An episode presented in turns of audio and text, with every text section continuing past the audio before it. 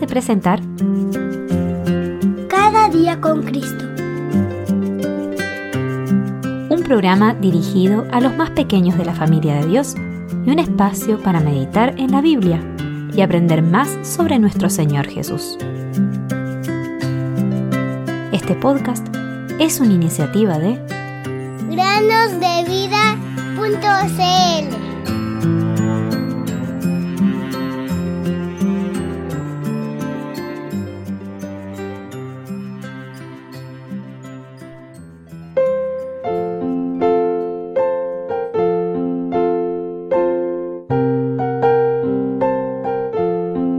Jesús vio una gran multitud y tuvo compasión de ellos, porque eran como ovejas sin pastor, y comenzó a enseñarles muchas cosas.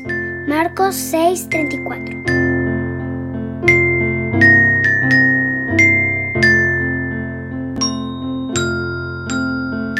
Bienvenidos queridos amigos y amigas a un nuevo día de meditaciones en el podcast Cada día con Cristo. El día de hoy continuaremos con la historia del martes pasado. Si aún no la has escuchado, te invito a que vuelvas a esa historia y luego vengas a esta otra. Continuamos. Supongo que el rey Nabucodonosor quería sentir la satisfacción de ver quemarse a esos tres hombres.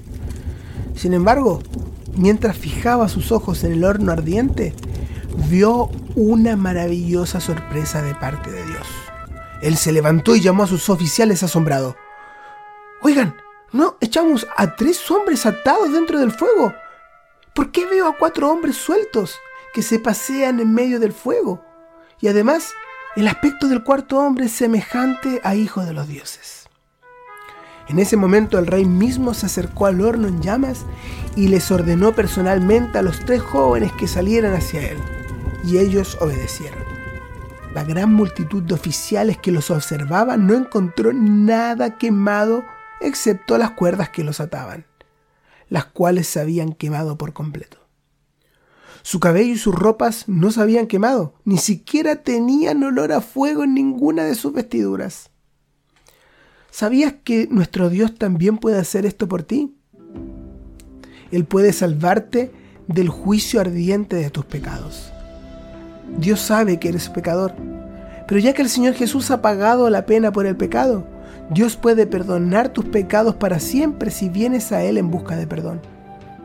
¿Por qué quedarte alejado por más tiempo del Dios de tanto amor y tanto poder? El más poderoso de los hombres no tenía poder alguno contra el fuego del rey, pero Dios sí lo tenía.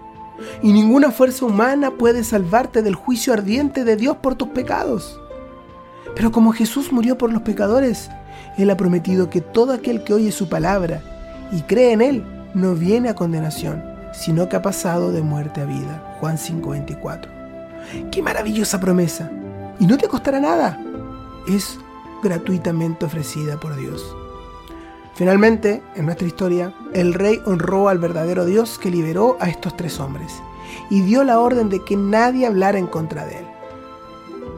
Sin embargo, el rey aún no afirmó a ese Dios como suyo, ni confió en él para sí mismo. Eso quedará para otra historia. ¿Lo haces tú, querido amigo?